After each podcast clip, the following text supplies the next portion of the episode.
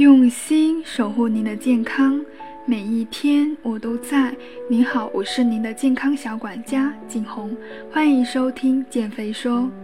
如果你喜欢减肥说分享的每一次内容，记得订阅关注我的栏目哦。有比较忙的朋友呢问过我，要是我不喜欢运动，只是把饮食控制得很好，也可以减肥吗？答案是可以掉秤的，但是这里有误区哦。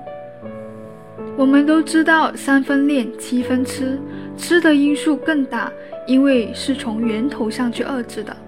但是练也是很重要的，提供了一个热量平衡调节的出口，可以通过增加热量消耗，避免为了减重的效果摄入太小的热量。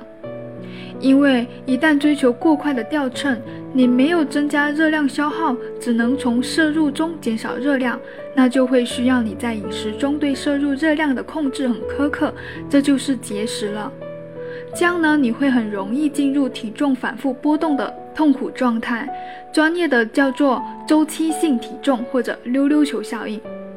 美国加利福尼亚大学洛杉矶分校的一个心理学副教授对节食减肥的人进行了长达一年的追踪，最后发现呢，只控制饮食不运动的人，体重反弹率高达百分之四十一。那么，我们先来讲一下什么是周期性体重。周期性体重是指体重反复的减少和增加。周期性的体重呢，都是节食减肥的结果。一个周期性体重可能只是体重小范围的波动，比如说五到十斤，也可能是大幅度的波动，五十斤或者以上。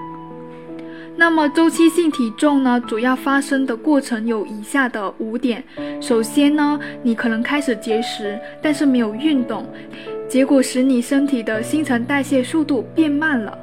因为现在身体呢要处理的卡路里变少了，接下来瘦下来以后呢，你很快又停止了节食，慢慢的你又吃的跟原来一样多，甚至更多了，结果呢，你就又再次长胖了，因为你的新陈代谢速度已经变慢，处理不了你突然吃多、突然增多的卡路里，最后。减肥的愿望就落空了，于是你又开始节食了，如此的循环，如此的循环。那为什么周期性体重会发生呢？因为当我们节食的时候，身体依然需要一定量的燃烧来运行。如果我们不从食物那里获得热量，那么我们的身体就会分解它储存的脂肪及肌肉组织来获得能量。而且它分解肌肉组织的速率比分解脂肪快多了。这时候你体重下降了，但可能并没有减到肥，没有减到脂肪。停止节食之后，体重又恢复的大量热量的吸收，但却不能够有效的去分解那些过余的过剩的卡路里。此时体重就会再次反弹。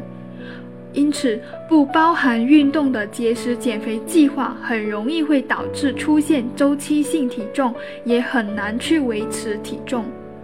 接下来可能就有朋友会问：当我重新长胖以后，减肥会变得更难吗？这是有可能的。如果你反复的减肥，身体脂肪率越来越高，肌肉越来越少，你的新陈代谢会越来越低，因此就会越来越难受。而如果你是苛刻节食，后果会更严重。当然了，周期性体重只会导致新陈代谢速度的暂时性变化，年龄的增长才是影响新陈代谢的最主要原因。说到这里呢，就有朋友也曾经问过：那周期性的体重对健康会有危害吗？有一些研究提出，周期性体重呢可能会引起一些健康的问题，比如说三高。像高血压、高胆固醇、高血糖和胆囊方面的疾病等等，都会有涉及到。过度肥胖的人群呢，应该使用适当的减肥方法，避免因周期性体重而影响健康。另外，周期性体重会对心理健康有消极的影响，因为你在再次长胖以后，会容易有气馁和沮丧的感觉，甚至会觉得自己是一个失败者。反过来看，它也可以成为你做出长久改变来减肥的动力。那么，不减肥会比周期性体重更健康吗？虽然周期性体重会不会引发疾病尚未有定论，但肥胖对健康的危害早已为人所熟知了。肥胖容易引起的疾病包括高血压、心脏病、糖尿病、某些癌症、关节炎及胆囊方面的疾病等等都会有涉及。当然，不是每个肥胖的人都有患病的风险。你的性别、肥胖的部位以及家族病史对你的患病风险有决定性的作用。专家们一致同意的一点是，在六个月内用缓和的方法减十斤或者更多的体重，对可以改善一个肥胖的人的健康。聊了这么多关于周期性体重的一些问题呢，最重要的一点还没讲，那就是我们该如何去打破周期性体重。只要做好以下三点就可以了。首先，我们要给自己定下适当减肥的目标，一个星期最好不要超过三斤。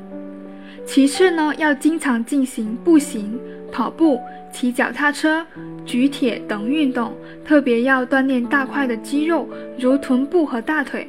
要记得，每一斤左右肌肉，每天都可以帮助你解决掉五十卡路里的热量。一磅的肌肉跟一磅的脂肪比起来要小得多，而且会让你的体重、让你的体型好看很多。